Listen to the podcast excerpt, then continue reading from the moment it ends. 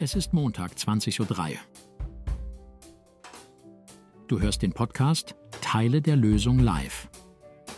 Gespräche mit proaktiven Menschen wie du und ich, die sich nicht aufhalten lassen, unsere Gesellschaft positiv, konstruktiv und nachhaltig zu inspirieren.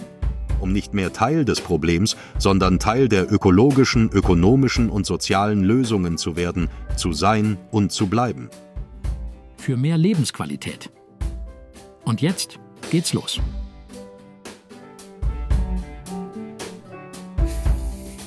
Fett. Also ich begrüße alle bei Teile der Lösung live und es ist äh, mir mal wieder Freude wie Ehre und ich finde es sehr aufregend zu sehen, wie viele Menschen da draußen sich dafür einsetzen, nicht nur Teil des Problems, sondern eben auch ein echter Teil der Lösung zu werden.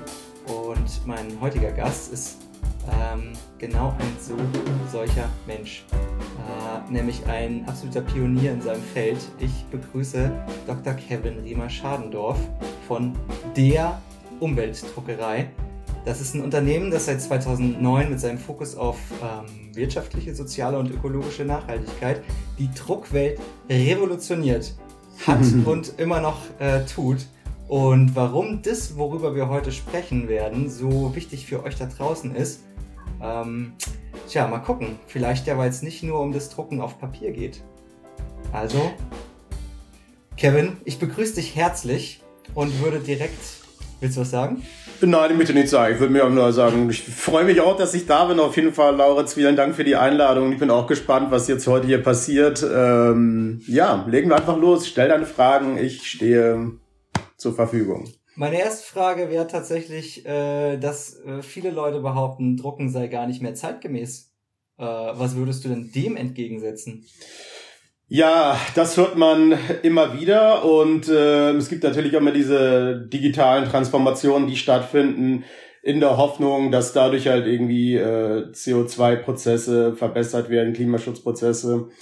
Äh, stimmt aber teilweise nur. Also wenn man mal digital und Print vergleicht, was die äh, Ökobilanz angeht, dann äh, sieht die nicht immer positiv aus. Man kann zum Beispiel nicht pauschal sagen, dass digitale Medien jetzt irgendwie ökologischer sind oder ähm, das kommt absolut drauf an, wie wurden die hergestellt, wie werden die genutzt, äh, mit welcher Energie werden die hergestellt. Also es gibt da drei entscheidende Parameter, das ist Energie, Rohstoffe und Wasser. Und wenn man die drei miteinander vergleicht, gibt es keine pauschale Aussage. Und wenn man jetzt einfach sagt, äh, wir müssen einfach alles nur auf digitale Medien umstellen und dann, dann, dann läuft der Fuchs, das kann ich nur sagen, so, nee, so einfach, so einfach funktioniert das nicht. Also, äh, wenn man mal bedenkt, zum Beispiel, ich war für ein Klimaschutzprojekt einmal in, in Togo und habe dann hinterher noch äh, Urlaub gemacht, wenn man schon mal da ist, äh, in Ghana. Und da war ich in Accra in der Accra ist die Hauptstadt. Und da gibt es einen kleinen Teil, da ist Akbuk Bloshi, das ist die Elektroschrotthalde Europas, muss man sagen,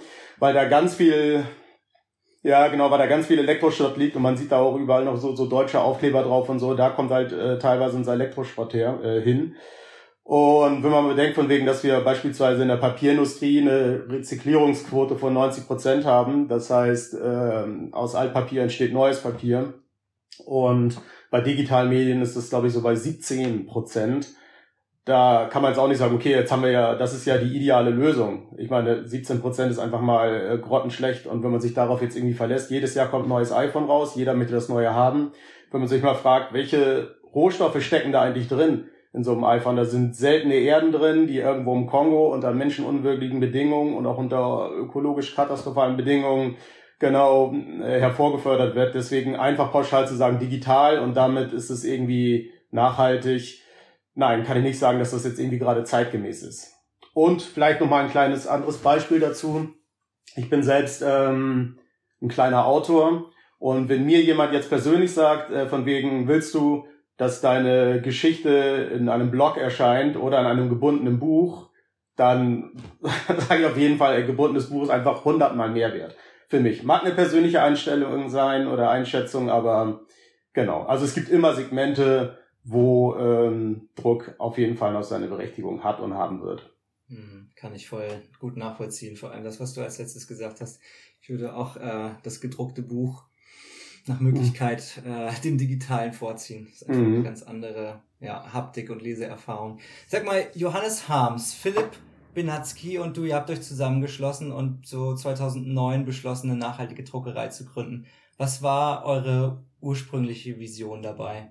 Was habt ihr euch dabei gedacht? Also unser muss ich erstmal definieren. Es war nur Philipp Benatzky und Johannes Harms 2009. Ich bin ein bisschen später dazu gekommen. Ähm, und deren Vision war es eigentlich, das sind, äh, die kommen aus Druckerfamilien, die beiden. Ich nicht. Ich habe da, ich bin Quereinsteiger. Also ähm, die beiden sind äh, genau, genau. Äh, die kommen aus Druckerfamilien und die haben eigentlich versucht, ihre Familiendruckereien jeweils ähm, ökologischer zu gestalten. Mhm. Man muss sagen, Druckereibetriebe ist Handwerk, ist sehr konservativ. Ähm, und da mal kleine Stellschrauben zu schreiben, haben die, äh, zu, zu stellen, haben die gemerkt, dass das nicht so wirklich funktioniert. Und die haben dann gesagt, lass uns doch mal Ökostrom nehmen, lass uns doch mal versuchen, irgendwie den Papiereinkauf äh, neu zu gestalten oder so. Und da haben sie sich irgendwann mehr oder minder die Zähne ausgebissen und haben gesagt, komm, wir, wir lassen das, wir gründen einfach eine ganz neue Druckerei oder ein Online-Drucksystem. Und das war die Idee der Umweltdruckerei ziemlich mutig. Mhm. Und was, was war äh, dann für dich so ein Schlüsselmoment äh, in deiner Laufbahn, der dich dazu bewegt hat, irgendwie diesen, diesen nachhaltigen Weg im Drucksektor zu gehen? Oh, da könnte ich jetzt an verschiedenen Stellen meines Lebens anfangen, aber ich fange einfach mal, ja, Initialzündung war eigentlich, würde ich sagen, das Studium. Ich habe eigentlich Kulturwissenschaften studiert und da gab es auch sehr viel philosophische Seminare, ich kann mich an ein Seminar erinnern, da ging es halt irgendwie um die Frankfurter Schule, das muss man jetzt nicht erklären, aber Horkheimer, Adorno und die haben halt gewisse philosophische Strömungen, äh, Hegel, Freud und Marx. Harte, und schwierige Kost. Harte, ja genau, also kompliziert, bla bla bla, nicht so wichtig jetzt gerade, aber zumindest haben wir uns dann mit Marx beschäftigt und Marx halt halt das kapitalistische System kritisiert und den Finger in die Wunde gelegt, was stimmt da eigentlich nicht. Und im Prinzip könnte man das auf Neudeutsch übersetzen. Äh, er hat sich Gedanken darüber gemacht, wie man das Ganze fairer gestalten könnte. Das Arbeitgeber-Arbeitnehmer-Verhältnis, Produktionsmittel etc. pp. Und heute könnte man das vielleicht irgendwie als Vordenker des Fairtrade bezeichnen oder so. Und da hat man schon den ersten Connex gehabt von zu sozialen Standards. Und darauf bin ich dann halt irgendwie gekommen von wegen, okay, sowas wie äh, Marxismus ist nicht jetzt, es ist nicht die Lösung, vor allem, weil es nur irgendwie so ähm, die soziale Komponente aufgreift, nicht die ökologische.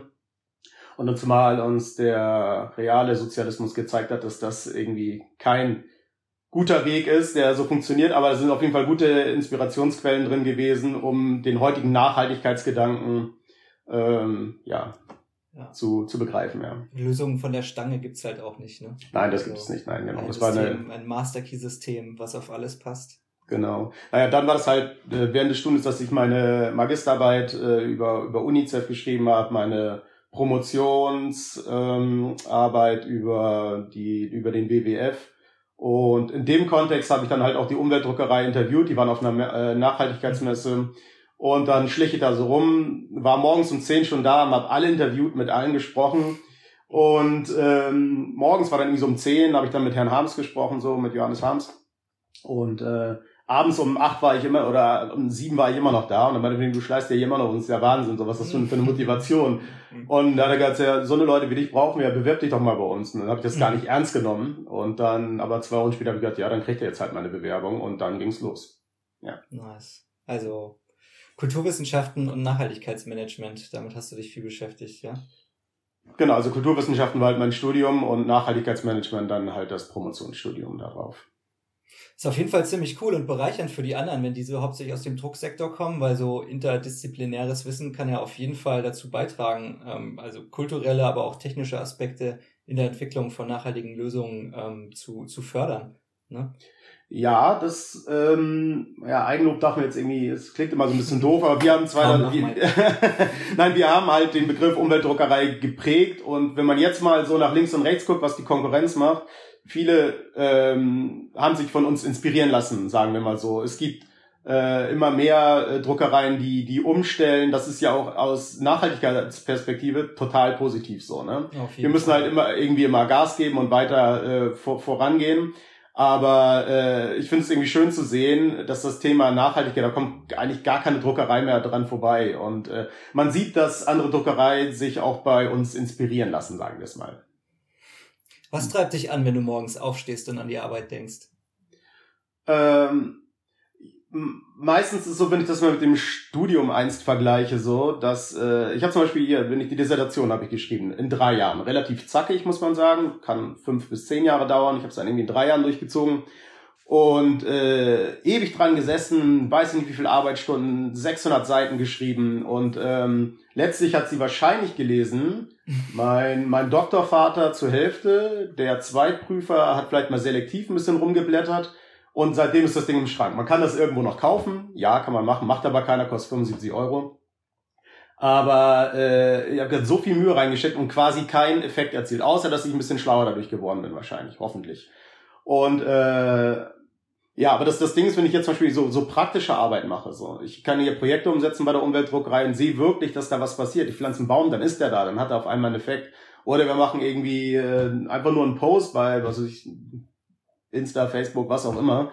Und dann sagen wir von wegen, hört auf, eure Kippen auf den Boden zu schmeißen, denn eine Kippe mhm. verseucht 50 Liter Grundwasser oder sowas. Und dann sehe ich das auf einmal, dass das 100 Leute teilen und äh, mhm. so und so viel. Ich habe dann irgendwie am Ende 100.000 Leute erreicht mit einem so einem popeligen Post, der einfach nur eine Minute gedauert hat, wo ich denke, da habe ich wirklich einen Effekt. Und das bringt dann auch irgendwie Spaß zu sehen, dass das Ganze dann noch Früchte trägt.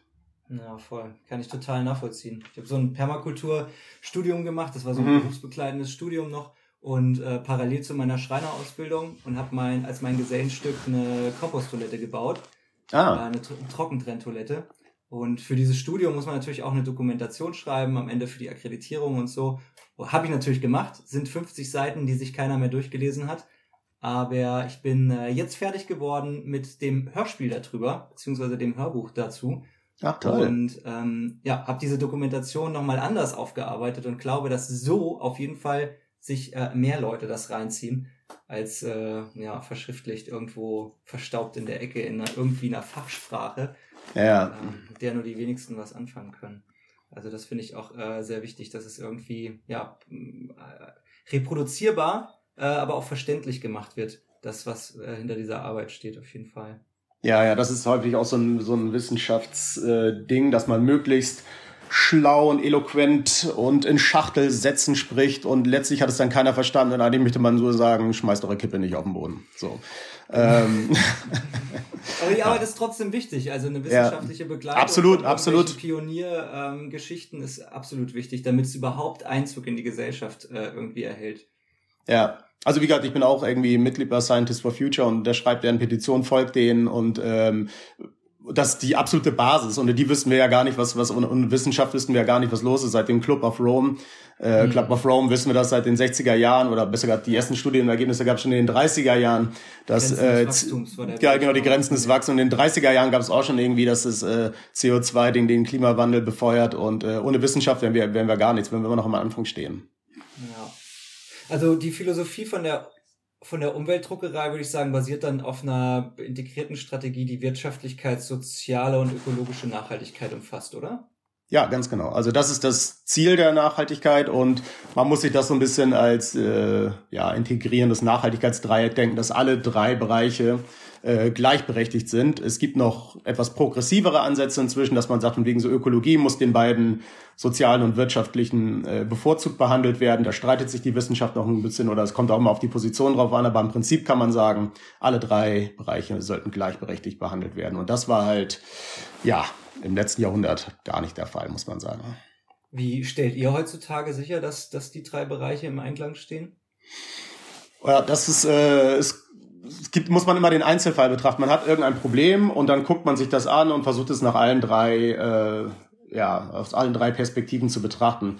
Keine Ahnung, so, so eins meiner ersten Aktionen, die da halt irgendwie war, als ich bei der Umweltdruckerei angefangen habe, und das war irgendwie ein ganz schönes Beispiel äh, ich bin da angekommen und ich habe gesehen, dass die Flaschenwasser von Bon Aqua oder sowas getrunken haben. Also bei der mhm. Umweltdruckerei kann man was sagen. Eigentor. Nicht Bon Aqua, sondern Bon Aqua. Ganz genau, genau. Und da hattest du auch schon irgendwie so die Lösung, irgendwie so, und da bin ich da reingegangen, das war mein erster Tag und habe gesagt, wieso trinken wir denn hier so, so ein Coca-Cola-Wasser? So, ne? Das kann mhm. ja wohl nicht angehen, so, ne? Und da habe ich gesagt, das muss geändert werden. Entweder trinken wir hier Leitungswasser, heißt ökologisch, oder wir trinken Viva Con Aqua, sozial. Aber wir, wir holen hier nicht irgendwie einen LKW und bringt uns hier irgend so einen Quatsch an. Das ist, äh, und da habe ich das der Geschäftsführung gesagt. Und man fing sehr, sind der Nachhaltigkeitsleiter, erinnern Sie das? Der hat nicht mehr hochgeguckt. Und dann von wegen, okay, dann habe ich gemeint, so geil. Und dann habe ich das durch jemanden beauftragt und seitdem bekommen wir halt das Wasser und dann, äh, man kann so leicht irgendwie Dinge umstellen, indem man einfach mal neu nachdenkt und jede Entscheidung, die man trifft, sollte man halt aus diesen drei Perspektiven betrachten. Mm, voll.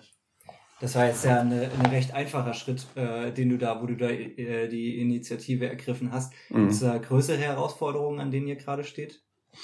Ja, größere Herausforderungen sind eigentlich immer, wenn es natürlich ums, ums Drucken geht. Ähm, also wir, wir können äh, sehr viel steuern von unserer Seite aus. Äh, sprich irgendwie was die Farben angeht, Papier, äh, die, die Kompensation der CO2-Emissionen.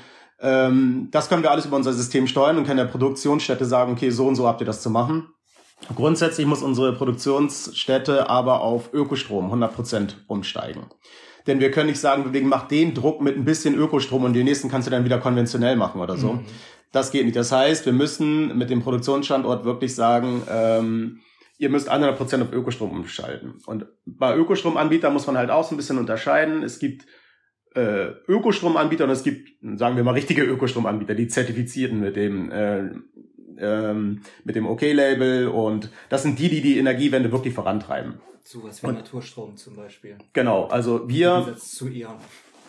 Genau, also selbst E.ON hat Ökostromanbieter, äh, hat, äh, bietet Ökostrom an und das ist auch auf jeden Fall besser als normalen äh, E.ON-Strom zu haben. Oder, aber es ist dennoch so, dass äh, natürlich, wenn man bei Naturstrom ist oder Greenpeace Energy oder EWS Schönau halt oder so. den Ökostrom. Bei E.ON kann es halt trotzdem sein, dass man bis vor kurzem halt noch Atomstrom gekriegt hat oder dann Kohlestrom, obwohl man Ökostrom bestellt hat, oder? Man weiß auf jeden Fall, dass man, äh, wenn man bei, bei Naturstrom ist, dass die damit die Energiewende äh, vorantreiben. Und das ist halt immer das Prinzip, wo wir sagen müssen, das, äh, das ist unser präferierter Stromanbieter. Das ist dann aber auch immer, da muss man sagen, dass das nicht so ganz einfach ist. Unsere Produktionsstätten sagen natürlich auch, wir stehen in Konkurrenz, weil die haben den wirtschaftlichen Fokus natürlich auch. Wenn wir zu teuer sind, dann können wir so nachhaltig sein, wie wir wollen. Dann druckt über uns keiner mehr, dann hat es auch keinen nachhaltigen Effekt mehr. Das heißt, wenn wir jetzt äh, partout auf Naturstrom bestehen, das machen wir, äh, bei uns in der Administration können wir das entscheiden. Wir haben immer Naturstrom, so ne. Aber wenn wir jetzt mit den Produktionsstätten äh, verhandeln, dann sagen wir von wegen so, okay, nehmt diese drei Anbieter, die, die wir am besten finden. Dann sagen die aber von wegen, okay, kostet aber so und so viel mehr. Da müssen wir halt Kompromisse eingehen. Die sagen von wegen, okay, dann nimmt ihr einen lokalen Ökostromanbieter, der vielleicht unserer Meinung nach nicht ganz so gut ist. Aber dann, äh, es ist alles so, da muss man wieder sagen, man guckt sich halt alle Parameter an, wirtschaftlich und ökologisch in dem Fall, mhm. was, äh, was, was funktioniert und was nicht. Also um das Ganze nochmal zu wiederholen, nachhaltiger Konsum funktioniert eigentlich nur, wenn es letztlich auch gekauft und konsumiert wird, wenn wir ein 100, äh, wenn wir ein, das, das wahnsinnig beste ökologische Produkt haben. Das kostet aber zehnmal mehr als alle anderen. Dann steht das im Regal und kann einfach gar keinen ökologischen Effekt letztlich haben. Das heißt, ohne wirtschaftlich zu denken, funktioniert es gar nicht. Man darf nicht, äh, partiku man, man darf nicht partikulär denken. Das heißt, man muss auch kompromissbereit sein. Das, ja. das geht manchmal nicht anders. Ja kriegt man auch eine gewisse Ideologie unterstellt. Das ist auch nicht hilfreich. Nein, das genau, genau, genau, so, so ist das ja. Da gibt es immer spezielle Kandidaten. Das, äh, ja, gehe ich jetzt nicht weiter drauf ein. Äh, wen das interessiert, ich hatte vor ein paar Wochen auch so ein Live mit äh, Sven von der Naturstrom AG. Könnt ihr euch gerne nochmal reinziehen. Ah, ähm, ich habe gelesen, weltweit beträgt der Anteil von der Druckindustrie an den industriellen CO2-Emissionen etwa ein Prozent. Also nicht gerade nicht gerade wenig für so einen kleinen Sektor, ne? Und äh, ja. die Möglichkeiten, das zu kompensieren, ist halt eben ähm, ja äh, erneuerbare Energien zu nutzen. Ähm, ja, das ist äh, faktisch, also die Druckindustrie ist sehr äh, energieintensiv und also die Druckbranche. Und ja, wenn man da nicht irgendwie umstellt, dann ist man ein Teil des Problems, muss man leider so sagen, so deutlich. Ja. Ja, ja, und es ist ja auch möglich für uns, ne? Also. Mhm. ähm, kleine Quizfrage an alle, die zuschauen. Äh, wie viel Prozent des weltweit gefällten Holzes wird schätzungsweise für die Papierherstellung verwendet? Ähm, wenn ihr die Antwort wisst, könnt ihr gerne in die Kommentare schreiben. Die erste, der erste Mensch, die erste Person, die die richtige Antwort schreibt, äh, in etwa natürlich nur grob, gewinnt von mir einen Freifahrt Selfcare. Ähm, Kevin, du kannst gerne so ein bisschen mit auf die Kommentare gucken, wenn du siehst, wenn du die Lösung kennst, ne? Nicht mehr. Mhm. äh, aber wenn du siehst, dass jemand reingeschrieben hat, gib gern Bescheid. Ich wiederhole nochmal die Frage. Wie viel Prozent der weltweit gefällten äh, Hölzer, des Holzes, äh, wird schätzungsweise für die Papierherstellung verwendet? Hm, es ist ja auch so, dass äh, Recycling von Papier ähm, den äh, Energieverbrauch reduziert um etwa 40 bis 70 Prozent im Vergleich von der Herstellung äh, von Frischfaserpapier. Ne? Mhm. Ja, also wenn man das, wenn man Recyclingpapier mit Frischfaserpapier vergleicht, dann äh, kommt das auf einen wesentlich besseren Wert. Also man kann pauschal erstmal sagen, dass, dass unmittelbar kein, kein, kein Baum dafür gefällt wird, wenn man Recyclingpapier nimmt, weil man das natürlich auf Altpapierressourcen nutzt. Das heißt 100% Holzreduktion. Äh, Dann sind es noch 80% äh, weniger, weniger Energie, die dafür aufgewandt werden und äh, 70% weniger Wasser. Und ja. das sind schon mal Zahlen, wo man sich denkt, okay, es lohnt sich auf jeden Fall Recyclingpapier äh, zu nutzen anstatt normales Papier. Äh, und es muss auch immer wieder, ich merke das auch, wenn ich auf Messen bin, dass äh, besonders Ü40 Menschen immer noch sagen, wegen ist das nicht dieses gelbe, graue Papier, was wir aus der Schule haben? Dann immer so, nein. Mhm. Es ist einfach, ja, es ist einfach überhaupt nicht mehr. Das kommt immer noch vor und äh, äh, wo ich mir denke, nein, also ich kann, ich arbeite jetzt seit seit seit seit sieben, acht Jahren in dem Laden und ich kann immer noch nicht hundertprozentiges Recyclingpapier von Frischwasserpapier unterscheiden. Das kann unser Produktionsmensch oder so. Das sieht inzwischen so top aus Mhm. Das, äh, ich, ich, ich erkenne es nicht. Vielleicht bin ich da auch nicht gut drin oder irgend sowas. Aber ähm, man muss schon ein ziemlicher Nerd sein, um das irgendwie zu erkennen. Ähm, habt ihr besondere Kriterien, äh, um mit so Recyclingpapieranbietern äh, zu kooperieren, dass ihr dann auch sicherstellt, dass das halt wirklich das ist, was, was ihr bekommt oder dass da kein Greenwashing hintersteht oder so? Also wichtig ist auf jeden Fall, dass es 100% Recyclingpapier gibt. Es gibt zum Beispiel FSC Mix, da kann das nur aus nachhaltigen Wäldern kommen, äh, wo man auch wieder definieren muss, was sind bitte nachhaltige Forstwirtschaft. Äh, und der Rest kann äh, aus so einem kleinen Anteil von Recyclingmaterial sein und wo die anderen 50 Prozent herkommen, spielt quasi keine Rolle. Also es ist wichtig, dass es entweder Blauer Engel zertifiziert ist, EO Eco-Label oder äh, meinetwegen auch noch FSC 100, das heißt äh, 100% Recyclingpapier. Und dann ist es natürlich auch noch sinnvoll, dass das Papier irgendwo von den möglichst aus Deutschland kommt oder von Anrainerstaaten. Das ist uns eigentlich auch noch ganz wichtig, dass das nicht einmal um den ganzen Globus gekarrt wird.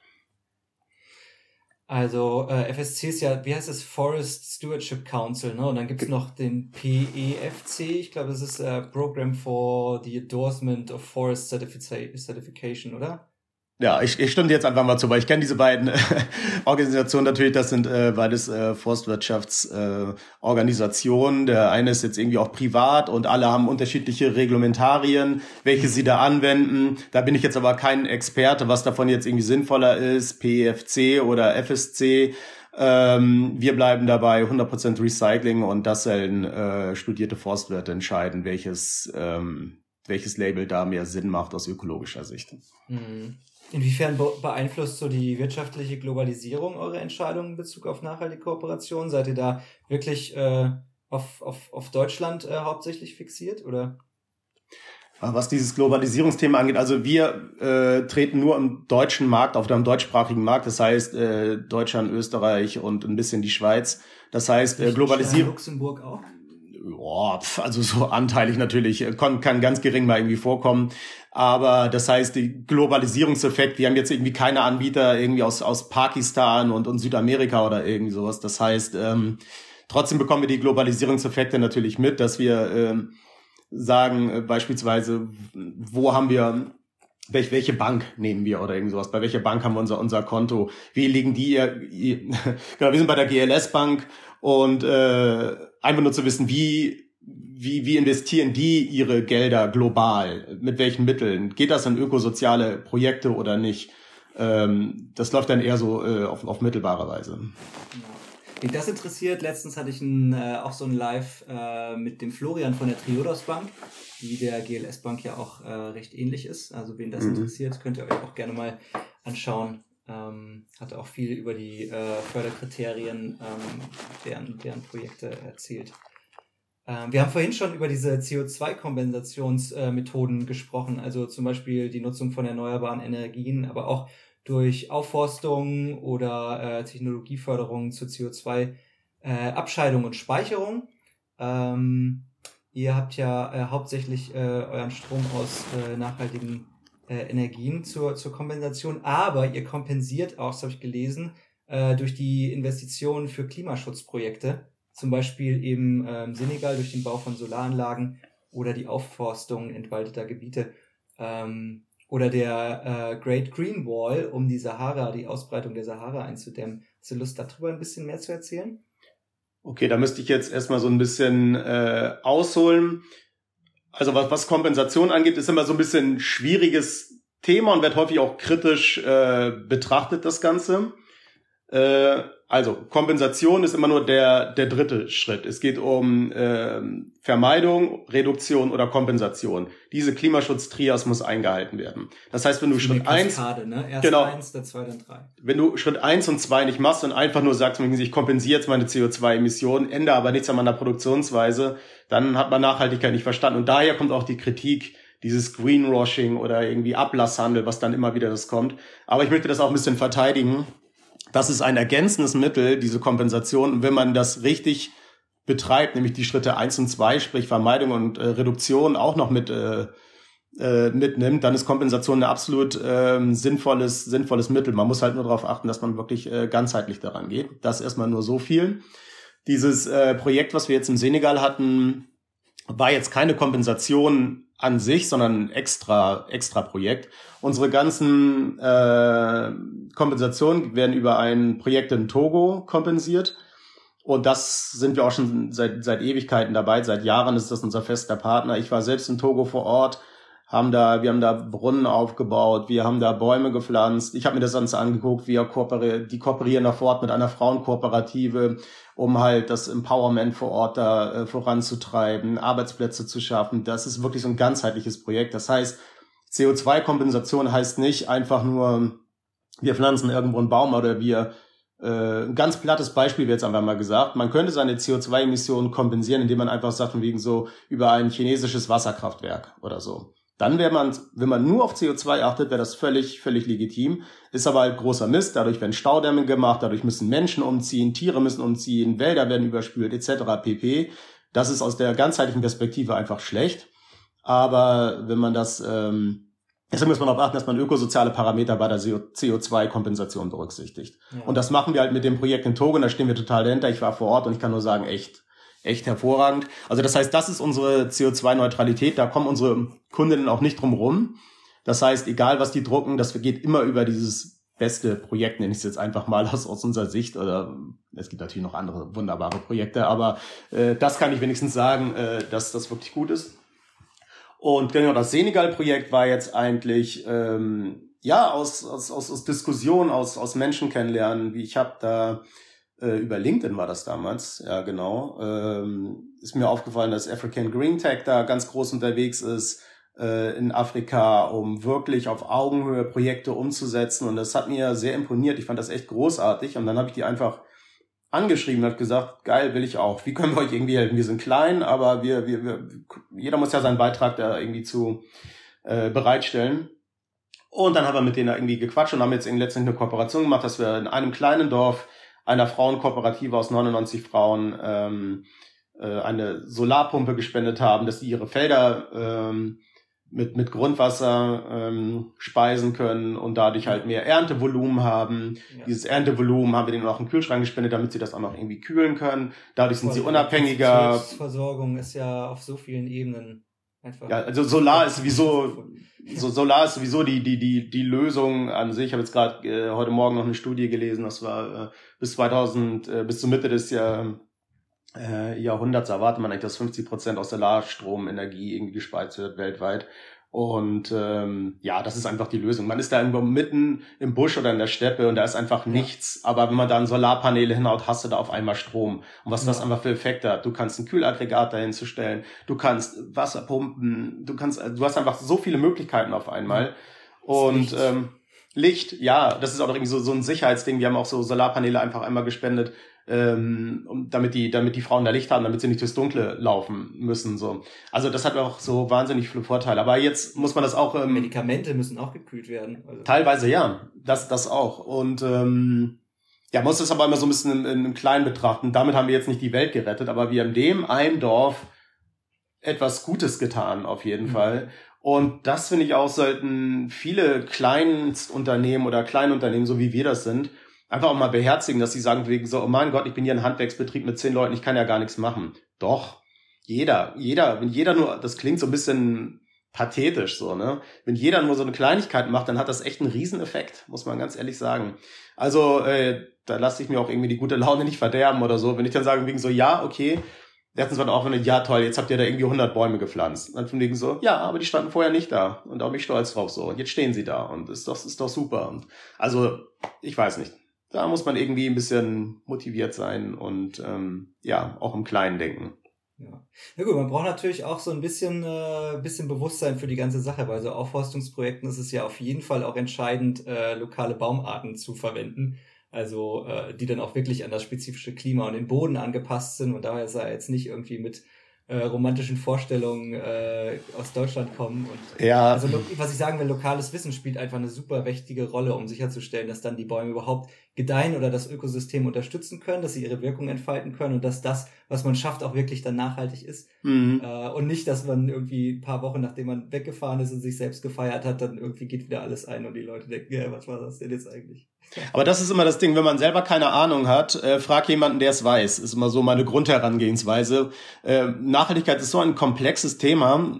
Ich habe das studiert, promoviert und ich habe trotzdem keine Ahnung von vielen Gebieten. Und dann geh einfach auf den Leuten zu, such dir einen Experten oder eine Expertin und sag von wegen so, wie funktioniert das hier? Es war genau wie jetzt ähm, im Senegal.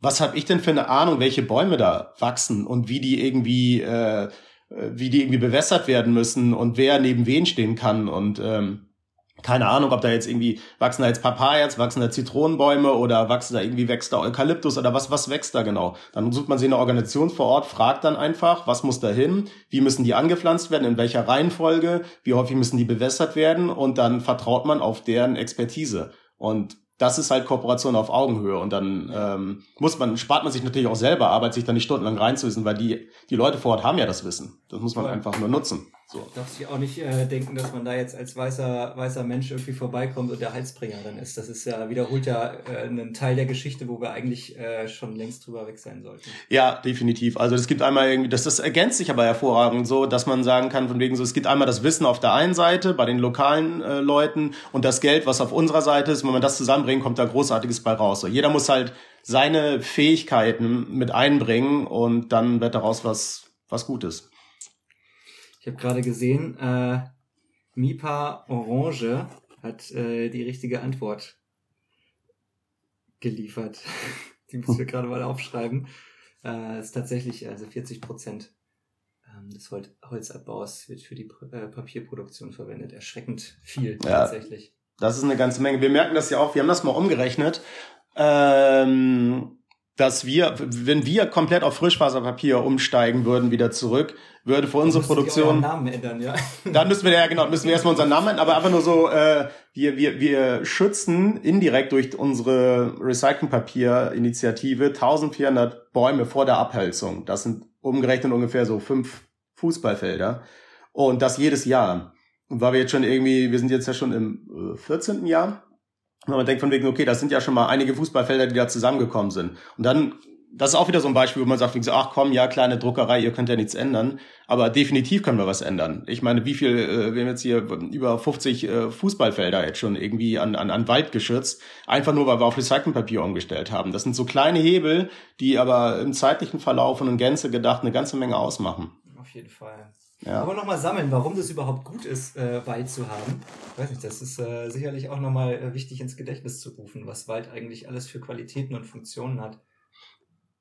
Ja, also wir, wir denken sowieso mal, dass wir, äh, man muss, wenn man irgendwie Nachhaltigkeitsprojekte angeht, auch mal erstmal gucken, äh, wo, welchen Connex hat man zu, zu, zu welchen nachhaltigen Themen. Und bei uns ist es dann halt auch wirklich der Wald, weil wir auf die Ressource Holz angewiesen sind. Und ähm, ja, Wald, ich weiß nicht, willst du dazu ein paar Zahlen sagen? Äh, ich meine, man hört immer so, ich vergesse auch die Zahlen relativ häufig wieder, wie viel im Regenwald, wie viel Arten da leben, ähm, was das fürs Ökosystem bedeutet, was das für den weltweiten Klimaschutz bedeutet. Da gibt's ja einfach Superlative an, an Zahlen. Ich weiß ähm, zum Beispiel, dass 60 Prozent der weltweiten Tierpopulation seit den 70er Jahren äh, eben auf der Welt verschwunden ist. Das hat der WWF mal raus, ja, ja, genau. rausgebracht. Das zeigt ja, genau. auch, dass, die, dass Artenschutz einfach ein super dringliches Thema ist. Absolut. Ich hatte auch mal so das Gefühl, dass es in den letzten Jahren immer so, so ein bisschen untergebuttert, weil Klimaschutz war ganz weit oben und Artenschutz kam irgendwie, äh, hat ja so, so, so einen kleinen Schattendasein gefristet oder so. Aber ich meine, ohne Arten und ohne Insekten muss man ja auch mal dazu zählen, die für uns ja irgendwie gefühlt erstmal nervig sind, wenn man irgendwie draußen auf dem Balkon ist und da irgendwie so in seinem Marmeladenbrötchen isst, ist ja auch erstmal nervig, wenn da jetzt irgendwie Bienen, Wespen oder was weiß ich kommen. Aber ohne diese Insekten sind wir einfach mal völlig aufgeschmissen. Also richtig am Arsch. Richtig am Arsch, kann man also gut deutlich sagen. Wer, wer, wer äh, befruchtet denn hier die ganzen Apfelbäume oder wenn wir das irgendwie maschinell lösen wollten, da gibt es ja auch so Umrechnungssachen von wegen, welche Wirtschaftsleistung Insekten erbringen äh, für unseren Lebensstandard ist es der Wahnsinn. Das heißt, wenn wir die nicht schützen, ja, haben wir eine große Lebensmittelunsicherheit äh, in der Zukunft. Also das Gibt's kommt nochmal dazu. Teilweise. Ja, gibt es auch schon. Drohnengeschwader, die mit Pinseln ausgestattet irgendwie anfangen, die Arbeit von Bienen und Insekten zu machen. Ja, ja, hatte ich, Fand ich auch eben ganz erschreckend. Ich habe da mal ein Buch gelesen, ich weiß gar nicht mehr, war das Juli C., ich weiß gar nicht mehr von wem, aber das hieß irgendwie auch Bienen oder irgend sowas, wo es dann wirklich darum geht in der Zukunft, dass erstmal wurde das per Hand gemacht mit so kleinen Pinselchen und dann auch noch so einen kleinen Drohnen. Äh, in den USA wird das teilweise schon so gemacht, dass äh, Bienenkörbe vermietet werden, dass sie wirklich von A nach B mit dem Auto fahren, da ihre Bienen freilassen, um da irgendwie die Blüten zu bestäuben, was vorher einfach so funktioniert hat, was einfach genügend Bienen gab. Das sind ja nicht nur Bienen, auch Wespen machen das. Also auch wenn Wespen immer so die die bösen Schwestern der Bienen sind. Auch Westen sind sehr wichtig für das Ökosystem, auch wenn die teilweise etwas nervig sein können.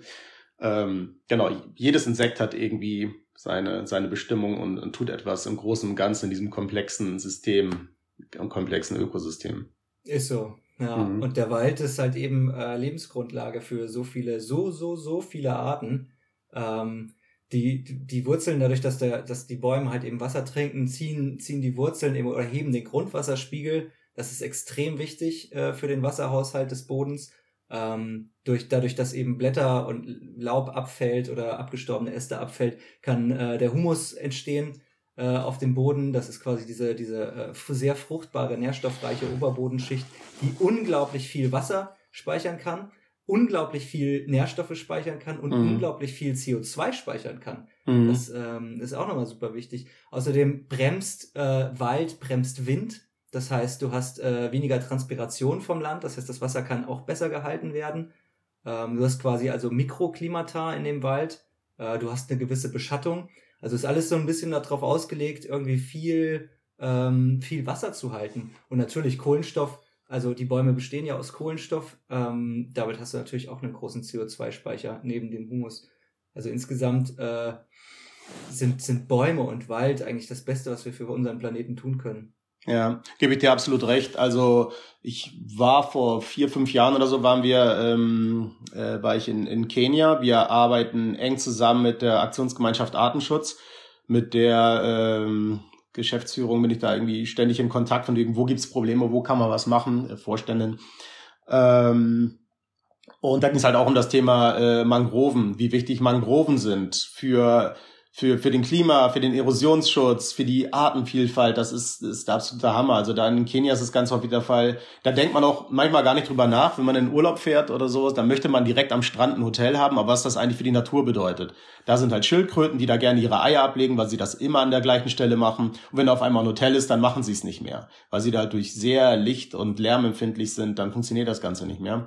Und wir haben da vor Ort irgendwie 1200 Mangrovensetzlinge gepflanzt. Kann man jetzt auch wieder sagen, oh Gott, ja 1200, was ist das schon? Daneben war ein Hotel, der hat die, ganzen Sachen da eben gerade weggerissen.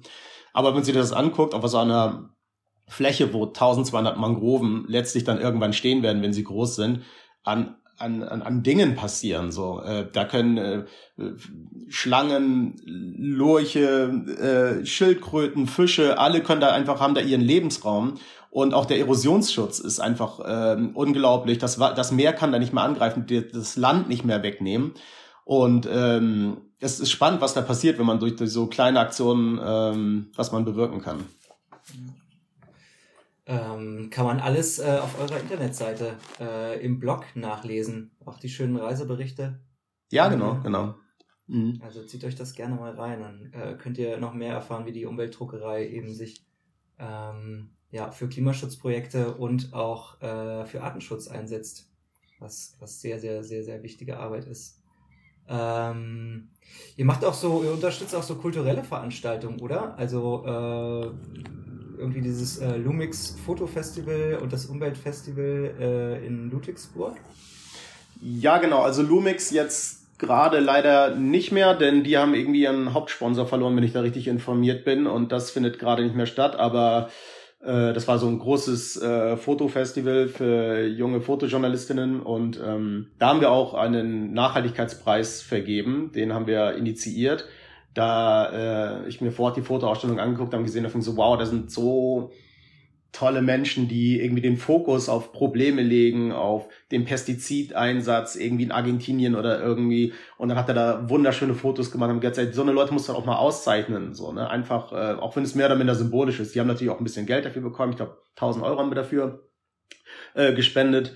Und das ist natürlich für einen jungen Menschen schon mal eine ganz schöne Hausnummer und äh, auch eine Auszeichnung für den Lebenslauf, wenn man sagt, ich habe den Nachhaltigkeitspreis bekommen hier bei dem und dem Fotowettbewerb. Das heißt, es ist nicht nur symbolisch, sondern äh, das hat auch, dann, dann schafft er es auch mal in die Zeitung, weil er da halt einen Preis bekommt und das Thema kommt äh, in die Medien.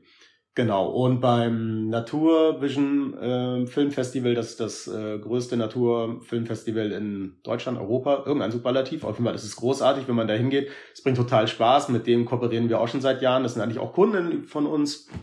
Und ja, einfach auch übers Schnacken so, ne? Also von wegen, was macht ihr? Wie kommt ihr da hin? Kommt auch mal vorbei, lasst uns mal ein Weinchen trinken und so. Und dann auf einmal, okay, ja, wir wollen auch einen Preis fördern. Da haben wir auch den Preis für die Nachwuchsförderung den äh, spenden wir da. Und das sind halt äh, tolle Effekte. Wenn man die Filme da sieht, wird man halt für Naturthemen sensibilisiert, man versteht nachhaltige Zusammenhänge besser. Und das heißt, dieser, nennen wir es einfach mal Kultur, schafft Aufklärung, was Nachhaltigkeit angeht. Und ähm, ich, ich merke das auch, dass äh, die Menschen, die meisten zumindest, immer äh, belesener werden, was das Thema äh, Klimaschutz oder sowas angeht.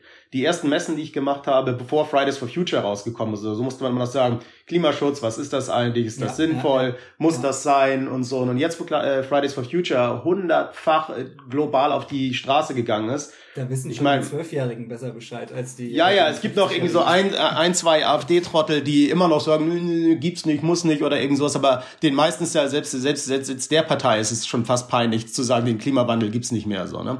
Also gibt's nicht. Also das, das, das ist einfach der, ja, das gehört einfach zum, zum, zum guten Ton, das zu wissen und dass man sich da engagieren muss. Ähm, das äh, Naturvision Filmfestival, äh, wen das interessiert, in ein paar Wochen werde ich auch mit denen ein Live machen. Könnt ah, toll. Dann, mit wem machst du das? Machst du es mit der neuen Leitung oder? Müsste ich jetzt nochmal nachschauen. Äh, so viele Namen gerade im, im Kopf. Ja, die haben jetzt irgendwie, da gab es vorher Ralf Thoms, der hat das irgendwie, ich weiß nicht wie viel Jahrzehnte gemacht, keine Ahnung. Aber die haben jetzt eine neue Leitung, die kenne ich selber noch nicht und bin ich eigentlich auch ganz gespannt drauf. Aber ich wünsche ihr auf jeden Fall alles Gute, dass sie das äh, ja genauso gut oder anders gut macht äh, wie der jetzige Festivalleiter. Hoffe ich. Ja, ich denke, dann wird es mit der neuen Leitung sein oder eben den äh, Social Media Beauftragten von Ja, kann auch sein. Würde, ja würde dir jetzt mal äh, so ein paar äh, schnelle Fragen stellen. Du kannst mit einem Wort oder einem Satz äh, antworten. Was Oha. ist äh, dein, dein Lieblingstier im Artenschutz? Mein Lieblingstier im Artenschutz. Ähm, ich kann darauf, ich, ich bin ganz schlecht mit, mit, mit einem Wort darauf zu antworten. Äh, ich muss da wieder trotzdem aussehen. Es gibt immer Flagship-Tiere im Artenschutz, so von wegen. Das ist immer der Löwe, äh, der Panda-Bär und da, da, da, da, wo ich mir denke, denke so, ja, schön und niedlich, aber es gibt halt auch irgendwie so andere faszinierende Lebewesen, die einfach, ähm, ja, immer so ein bisschen... Auch mal eine Lobby brauchen. Ja, die einfach auch ein bisschen Lobby brauchen. Das heißt, ich habe irgendwie kein, kein Lieblingstier. Ich finde alle Tiere irgendwie faszinierend auf ihre Art und individuelle Art und Weise. Hm. Ja. Ähm, hast du einen Geheimtipp für Nachhaltigkeit im Alltag? Ähm, im Alltag, also da gibt's eigentlich keine Garantie. Es gibt so viele Listen, wo man sagt, wie kann man Nachhaltigkeit im Alltag machen. Beispielsweise auf unserem Blog, da steht das auch drauf. Äh, zehn einfache Tipps, wie man äh, nachhaltig im Alltag sein kann. Ich habe zum Beispiel kein Auto, benutze das Fahrrad. Man kann äh, ökoregionale Lebensmittel konsumieren. Das sind so so Standardsachen. Dennoch muss ich, du merkst schon, mit einem Wort kann ich nicht so gut. Aber äh, Wir haben Zeit. Ich hab okay, okay. okay, okay. Aber das ist halt so, äh, man muss aber auch immer denken, von wegen, dass äh, nachhaltiger Konsum, persönlicher nachhaltiger Konsum nicht die Welt rettet. Es ist ein Nachhaltigkeit oder Klimaschutz ist ein systemisches Problem. Wenn man einfach denkt, wenn man die Gesetzeskeule rausholt, erreicht man einfach so unfassbar viel mehr. Was haben wir uns die, die Münder fusselig geredet, von wegen, hört auf, euch ständig Plastiktüten ähm, zu nehmen, wenn ihr irgendwie bei, bei Aldi, Lidl oder Edeka seid oder wo auch immer, Nimmt einfach einen Jutebeutel mit oder einen Rucksack. Was ist daran so schwer? Und was hat das geändert? Vielleicht ein, zwei Prozent denken daran. Alle anderen halt nicht. Da kommt die Politik und sagt von wegen so, okay, wir machen es wie in Irland. Zack. Und 60 Prozent ist seitdem der Plastiktütenkonsum zurückgegangen. Das heißt, die Politik zeigt immer gerne und auch Unternehmen auf die Konsumenten und sagen, ihr müsst doch, ihr habt doch die Entscheidung und ihr könnt doch und bla bla. Ja, ja, können wir und machen wir auch. Aber das ist viel zu wenig. Du wirst niemals 100 Prozent erreichen mit Aufklärung. Es muss der Gesetzgeber etwas ändern und sagen von wegen so und so wird's gemacht. Nicht sagen von wegen hört auf SUV zu fahren. Jeder dritte Wagen inzwischen ist ein SUV, obwohl das tausendfach in den Medien ist von wegen hört auf diese scheiß SUVs zu kaufen so. Ähm, und trotzdem ist jeder dritte jetzt inzwischen ein SUV und die Politik muss aber sagen von den okay, Verbrenner aus 2035. Zack und schon ist das ist mal das ist eine Hausnummer. Damit können wir vorankommen. Und das sollten sie auch mit SUVs machen. Autos nicht mehr größer als 3,50 Meter oder irgend sowas in der Länge. Wie auch immer. Aber das geht nur über die Gesetzeskeule. Mit Aufklärung alleine erreichst du Menschen, aber nie alle. Leider. Vielleicht bin ich dazu also pessimistisch, nur die, aber. Die dann wahrscheinlich eh schon irgendwie da Sympathisanten sind. Genau, genau, genau, ja. Ich meine, wir haben das gleiche ja bei äh, Strohhelmen, dass sie jetzt aus Papier sind. Wir haben das gleiche irgendwie, was jetzt letztens äh, EU-Verordnung wurde, äh, das, das Glitter, äh, Glittergesetz. Ja. Ähm, dann äh, Tempolimit steht immer noch im Raum. Äh, es ist halt immer bei jeder Kleinigkeit wird dann halt echt riesengroß rumdiskutiert. Oh, jetzt wird ja. das aufgesetzt, das ist Verbotskultur, nimmt uns die Freiheiten weg. Und am Ende stellt es sich meistens heraus, dass es eigentlich ganz sinnvoll war und dass man sich halt relativ schnell auch dran gewöhnt ähm, und es eigentlich so gar nicht so schlimm war, wie es. Äh ja, ja, das mit dieser Freiheit ist auch immer von wegen, äh, ich meine, das ist unsere Freiheit, aber man muss ja auch Freiheit intergenerational denken, von wegen das, äh, was ist mit unseren Kindern und Kindeskindern oder sowas und wegen so. Ist der, unsere Freiheit jetzt wichtiger als das unserer Kinder und Kindeskinder so? Also das finde ich ziemlich egozentrisch gedacht. Das ist unsere Freiheit so, ne? Und man kann es jetzt auch im kantischen Sinne singen, so, die äh, eigene Freiheit endet dort, wo die Freiheit des anderen beginnt. So, und du kannst nicht einfach, Freiheit ist kein hedonistisches Prinzip oder irgend so, dass man sagen kann, so, ich kann machen und tun lassen, was ich will oder so. Also, so funktioniert das nicht. Ist ein bisschen einfach gedacht. Was ist dein Lieblingswort in der deutschen Sprache? Ähm, äh, oh, äh, ich hätte jetzt fast Heimat gesagt. Äh, das ist aber so ein ganz schlechter Begriff inzwischen in der heutigen Zeit. Aber trotzdem mag ich den Begriff, weil es irgendwie in der ursprünglichen Sinn äh, gibt es mehrere Heimaten. Ich wohne zum Beispiel in Hamburg und in Berlin und beides ist meine Heimat. Und auch wenn ich im Ausland bin und da herzlich empfangen werde, wird das auch schnell meine Heimat. Also wenn man das so in so einem soziokulturellen Kontext sieht, mag ich diesen Begriff sehr gerne. Unpolitisch. Und äh, was ist ein Gegenstand, ohne den du nicht leben könntest? Ähm, ein Gegenstand, ohne den ich nicht leben könnte. Mein Fahrrad vielleicht, ich weiß es nicht genau. Also ich bin ziemlich unmateriell. Ich kann immer ohne Gegenstände leben. Wenn es kalt ist, habe ich gerne eine Jacke an. Keine Ahnung. äh, wie entspannst du dich nach einem langen Tag? Ähm, also was ich unglaublich gerne mache, ist einfach irgendwie äh, mit meiner Frau zusammen zu sein und zu essen, zu reden. Und gerade jetzt, wo es ein bisschen dunkel wird, äh, weiß ich nicht, einfach äh, schöne Zeit miteinander zu, zusammenzubringen. Und meine Freunde sind mir halt irgendwie auch wahnsinnig wichtig irgendwie. Wenn ich die sehe, dann ist das einfach großartig. Ich kann total entspannen und die Sau rauslassen und das bringt halt Spaß. Das ist meine Entspannung. Hast du Offline-Tage auch? Ähm, ja, jeder hat halt irgendwie Offline-Tage. Bei mir gibt's halt nicht dieses 9-17, sondern äh, man arbeitet vormittags, dann hat man wieder zwei, drei Stunden Zeit, dann geht man abends halt nochmal irgendwie ins Netz, muss noch irgendwie arbeiten, da macht man mal am Wochenende was. Das heißt, was sind Offline-Tage? Das, äh, ja, ich, ich bin nicht dieses klassische 9-17-Arbeitsmodell, das fand ich schon immer, immer unproduktiv, muss ich sagen. Ich mache dann, wenn es gemacht werden muss. Hast du eine bestimmte Morgenroutine?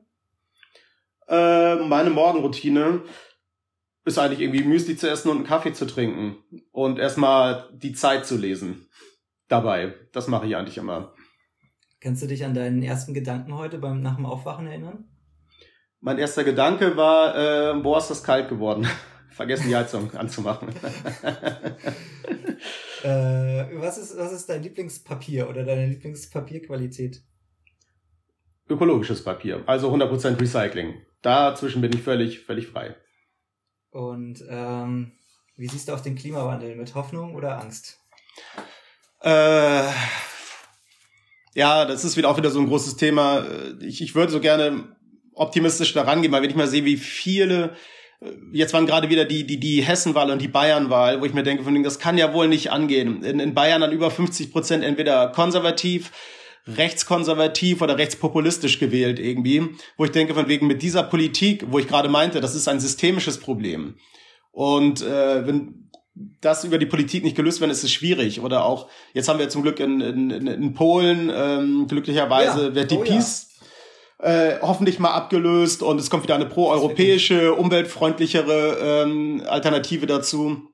Aber man, oder auch in, in Brasilien haben wir jetzt eine, eine neue, eine neue Führung und äh, Wo erst gedacht wurde, oh, da steckt äh, richtig viel Potenzial drin im Duda, aber ähm, ja, es ist halt auch wieder äh, sch schwierig, die ganze Nummer. Jetzt muss man leider auch wieder befürchten, dass Trump irgendwann zurückkommt und so. Ja. Oh Gott, wenn das dann wieder kommt und du hast dann noch so einen Idioten irgendwie an der Macht oder. Also ich bin, bin trotzdem immer positiv. Es wird langsam gehen und es, ich gehe an diesem Prinzip, man geht einen Schritt zurück, aber wieder zwei Schritte vor. Dann wieder einen zurück und zwei Schritte vor. Aber also man, man kann sich diesem Thema einfach nicht entziehen. Das funktioniert nicht. Also, also da bin ich äh, irgendwas zwischen optimistisch realistisch, sagen wir es so. Was wäre ein Wort, was für dich die Zukunft beschreibt? Äh, ja, weder Utopie noch Dystopie. Ähm, kann ich nicht sagen. Die, die Zukunft ist viel zu variabel, als dass ich das auf ein Wort reduzieren könnte. Hast du ein persönliches Vorbild im Bereich Nachhaltigkeit? Äh, gibt es auch äh, sehr viele Menschen, die sehr viel gute Dinge tun. Auf möchte ich mich nicht auf eine Person reduzieren. Nein. Irgendwer, der dich besonders beeindruckt hat?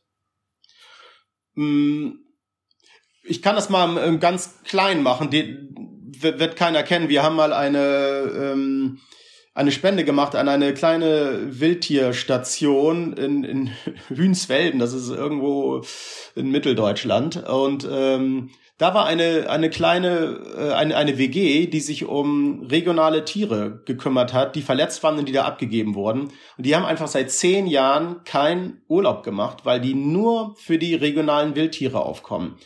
Das heißt, ich habe die auch gefragt, wann macht ihr denn mal Feierabend, wann arbeitet ihr denn mal? Von wegen so, nee, schlafen ist nicht, krank werden dürfen wir nicht, wir dürfen keinen Urlaub machen.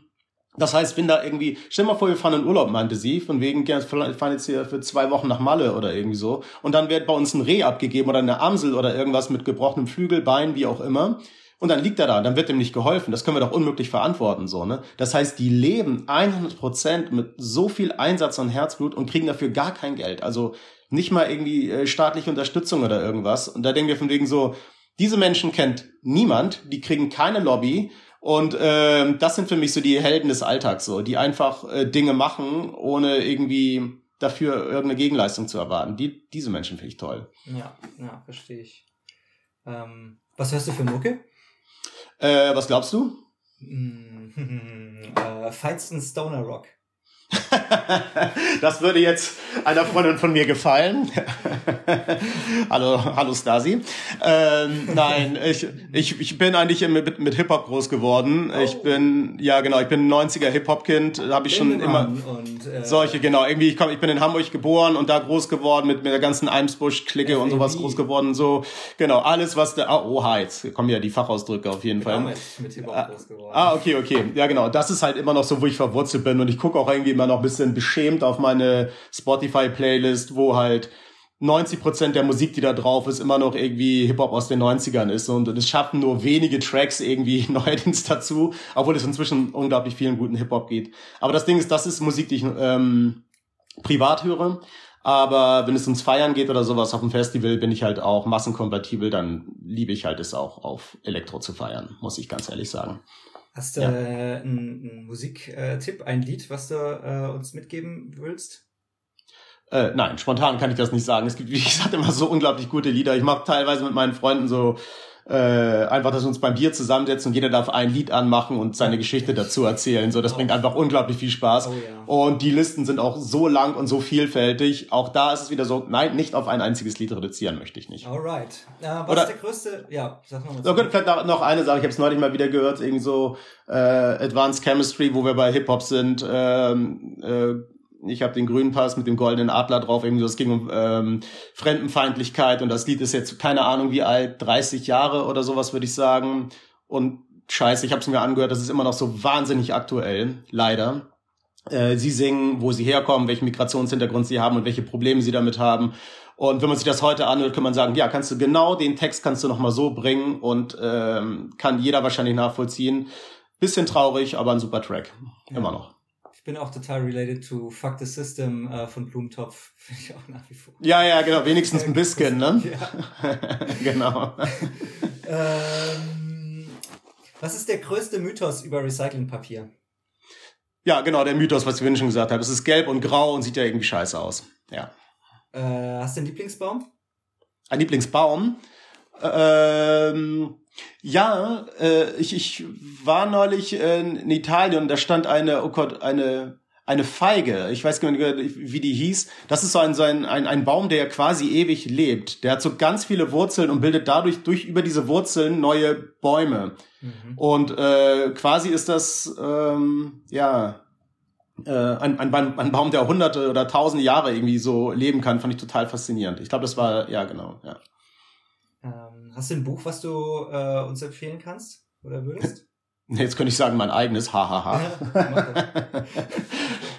ja, ähm, also ich habe, ich habe, das ist jetzt irgendwie ein bisschen doof, wenn man das sagt, aber ich habe, wenn wir jetzt gerade beim Thema sind, ich habe ein, ein, Buch geschrieben über meine, über meine Großmutter, die im Zweiten Weltkrieg ähm, sowohl vor den Nazis als vor den Russen geflohen ist und Genau, das Buch habe ich äh, fertiggestellt und ist da rausgekommen und ähm, genau, wenn da einfach mal, wenn das jemanden interessiert, das Thema, wie sich äh, äh, Frauen im Zweiten Weltkrieg gefühlt haben, welche Wünsche und äh, Herausforderungen und Wünsche äh, oder Träume sie hatten zu der Zeit, dann sehr gerne einfach mal googeln. Das heißt irgendwie Leiden für ein Feuerwerk, die Flucht der Esrabeski.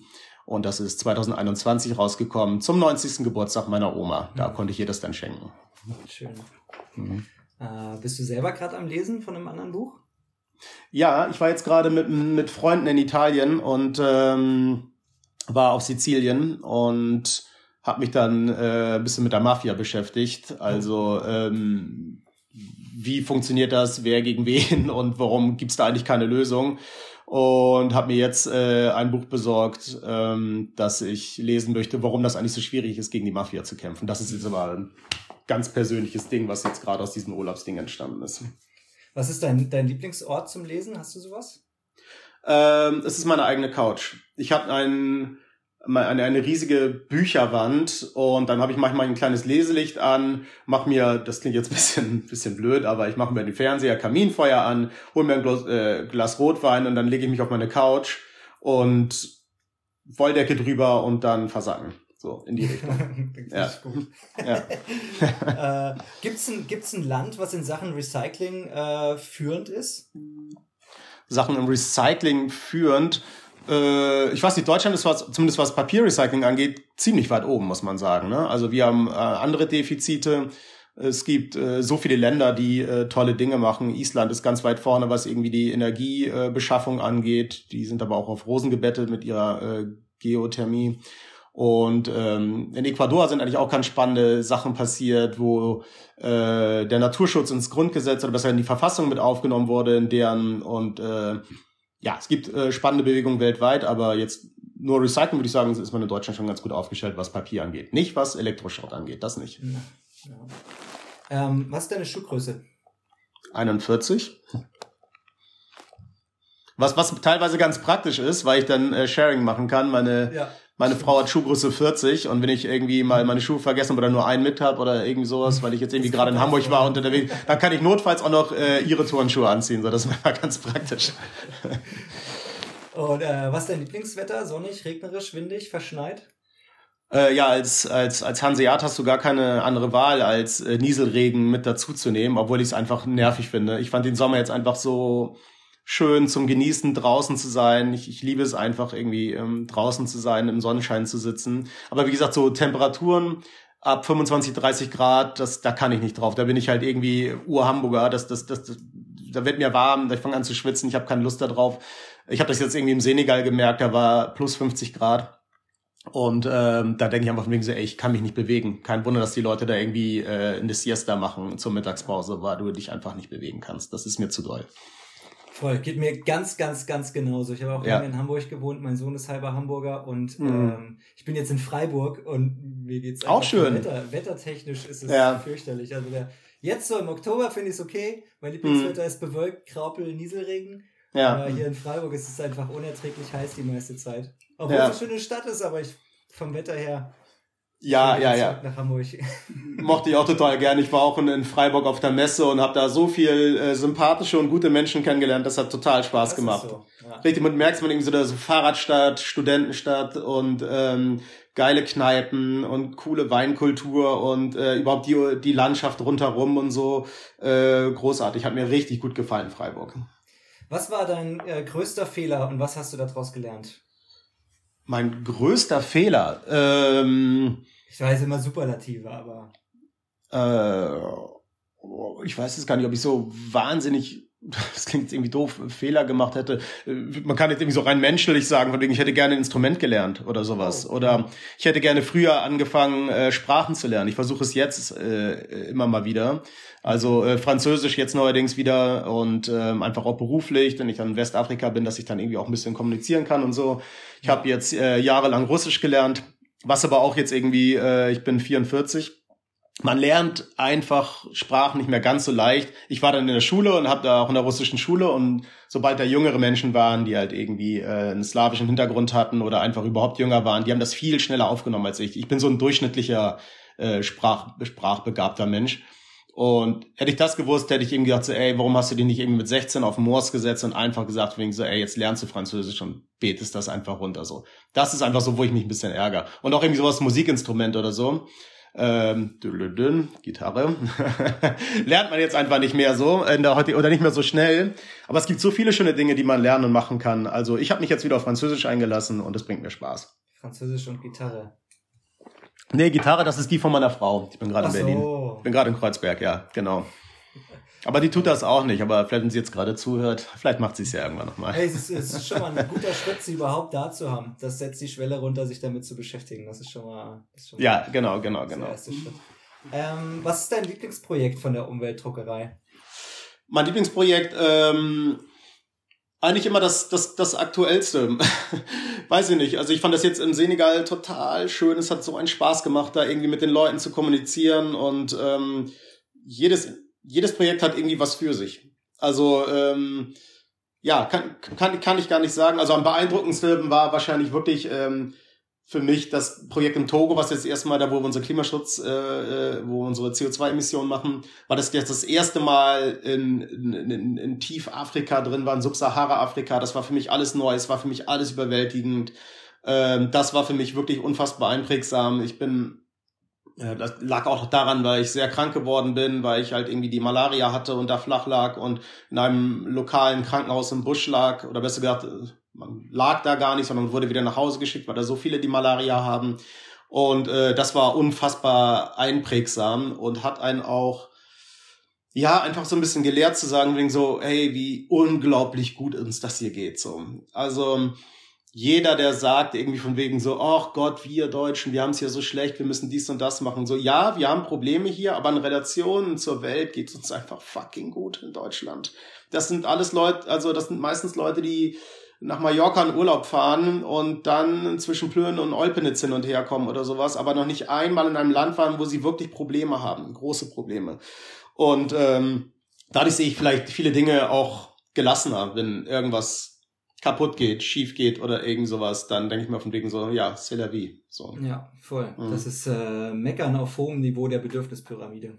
Ganz genau, ganz genau, genau. Und ja, genau, Bedürfnispyramide merkt man dann halt auch immer. Äh, Maslow, äh, Maslow'sche Bedürfnispyramide kennt man wahrscheinlich so wegen, dass man erstmal mal will was zum Anziehen haben, für die, die es nicht kennen. Oder irgendwie ein Dach über dem Kopf haben, das sind die wichtigsten Sachen. Und sofern man die beiden Dinge nicht erfüllt hat, kann man mit irgendwelchen ästhetischen, ökologischen Dingen den Leuten auch gar nicht kommen. Das merkt man auch, wenn man in einem Kooperationsprojekt irgendwo, beispielsweise sagen wir es mal im Togo sind oder so. Äh, da wurde ein, ein Auto die Ölwanne entleert. Da wurde einmal das aufgemacht und das Öl wurde in den Boden gesickert. Wenn ich denen dann irgendwie sage, von wegen so, Mensch, ihr braucht, ihr könnt das Öl doch nicht einfach in den Boden versickern lassen oder so. Da guckt er mich an und sagt von wegen so, ey, ich verdiene damit mein Geld, ich kann unmöglich jetzt noch irgendwie eine Anlage hier bauen zu investieren, ich muss meine Familie satt bekommen oder so. Das habe ich jetzt auch, das war in, Kenia auch so, da kommen dann Umweltschützer dahin, die dann sagen von wegen so, ihr dürft jetzt irgendwie die und die Tiere nicht schießen, aber wenn du eine, eine hungernde Familie zu Hause hast, äh, dann kannst du da noch, ja. dann hast du, dann, dann denkst du an deine Tochter, die Hunger hat und dann, dann siehst du halt ein Reh und dann erschießt du das Reh so. Das ist leider ja, traurig, aber wahr. Und äh, einen kommen dann die Tränen in die Augen, wenn er sieht, dass er ein Reh erschießt oder irgend sowas. Aber äh, in dem Fall muss man erstmal sagen, gebt denen was zu essen, gebt denen eine Alternative. Und da gibt es tolle, tolle Ansätze. Auch kann ich auch zum Kenia sagen. Die haben davor dann vor diesem Wildtier, äh, vor diesem äh, Gebiet im Nationalpark Cassava-Wälder angefasst, äh, angebaut. Um den Leuten einfach, ähm, ja, Cassava ist so eine Art Kartoffel, nenne ich es jetzt einfach mal, äh, zu, zu essen gegeben und die haben aufgehört irgendwie zu Wildereien, so, ne? Weil sie einfach eine Alternative hatten. Immer zu sagen, wegen verboten, ihr dürft das nicht machen, funktioniert nicht. Gibt den Menschen eine Alternative und die haben doch keine Lust, ein Reh zu erstellen. Das ist kein Reh jetzt, aber es ist mal so stellvertretend so, ne? Die möchten das doch selber nicht. Die möchten einfach was zu essen haben, so. Bietet denen eine Alternative an und dann findet man auch schneller Lösungen. Ja. Hm. Ähm, äh, was würde die, die Zukunft des Trockens äh, für dich in einem Wort beschreiben? Kannst du das? Äh, Nein, also es geht, es geht immer noch. Nein, also du weißt, ich, ich kann das nicht mit einem Wort Dinge zu beschreiben, weil das sind einfach immer komplexe Fragen. Ja, genau, das sind komplexe Fragen, um mit, mit einer einzigen Antwort darauf zu kommen, ist Populismus. So, das muss ich aber sagen, oh. so. Nein, das ist also, wenn man ja, politische Probleme. Populismus ist völlig in Ordnung, würde ich sagen. Ja, aber so, so das, das, das Ding von, ja, Populus, ja, ja, aber das ist jetzt so, ähm, äh, jetzt irgendwie zu sagen, so, was ist das Problem, dass jetzt irgendwie die Migration hier kommt sagt, so, einfach Grenzen zu, Lösung oder irgend so, so ein AfD-Gelaber. Das ist halt immer so, immer Bullshit. Ähm, es gibt keine es, einfachen Lösungen für komplexe Zusammenhänge. Ganz genau, das ist der Satz, den ich gerade jetzt anschließen wollte. genau so ist das und genauso kann ich auch nicht sagen, was ist jetzt die Lösung für das Drucken der Zukunft. Ähm, grundsätzlich ist es so, sich zu spezialisieren und zu kooperieren. Das ist ganz wichtig im ökologischen Kontext. Das ist unsere Herangehensweise und mit der fahren wir bisher noch ziemlich gut. Und ich hoffe, dass es auch eine ganze Zeit so weit gehen wird. Was ist deine Superkraft? Meine Superkraft, ähm, Entspanntheit. Keine Ahnung. Richtig, richtig gute Superkraft. ja. Ich hatte mal irgendwie, äh, was, was, was war das, Hermann Hesse gelesen mit Siddhartha. Ja. Und dann hatte, wurde der äh, Siddhartha halt auch gefragt, so, was ist, was sind deine größten Fähigkeiten? Und was war das noch? Er hatte ihm gesagt, äh, ich, ich kann schlafen, ich kann ruhen, ich kann beten und ich kann zuhören oder irgend sowas so. Und alle von wegen, das ist doch keine Kraft, das kann man doch nicht machen. Aber wo ich auch denke, von wegen, doch, das war schon irgendwie ganz beeindruckend. Ja. Ähm, und wo, wo tankst du Energie?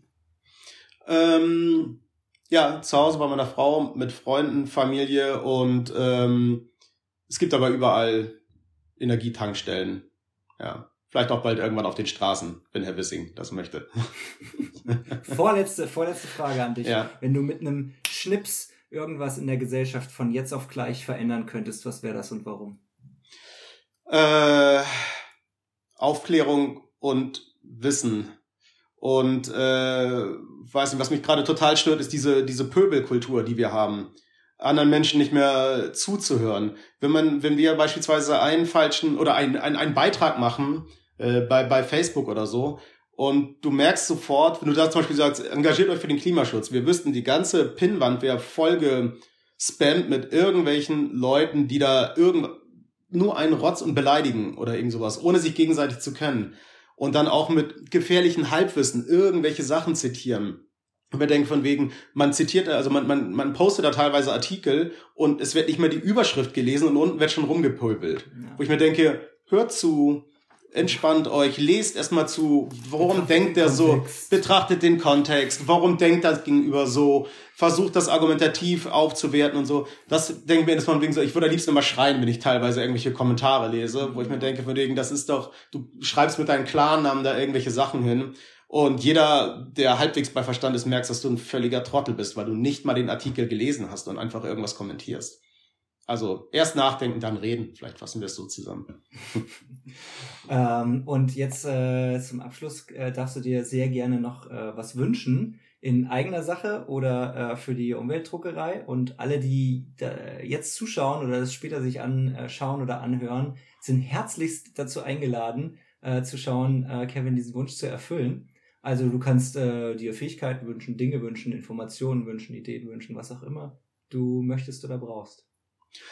Ähm, ich möchte, also ich, ich brauche gar nichts, bin ganz zufrieden mit meinem Leben. Ähm, vielleicht möchte ich einfach Menschen dazu ermutigen, äh, auch in dem Stil zu denken, dieses ähm, Think globally, act locally, dieses Prinzip zu befürworten. Geht vor eurer Haustür und guckt, wo ist das Problem? Liegt da Müll? Sammelt ihn auf und denkt im Kleinen, aber nimmt das nicht in Relation zu irgendwas, was bin ich denn schon, was kann ich dann ändern? Oder auch wenn ihr Fehler macht dabei, ja mein Gott, dann macht ihr halt Fehler, ist doch egal, so, ne?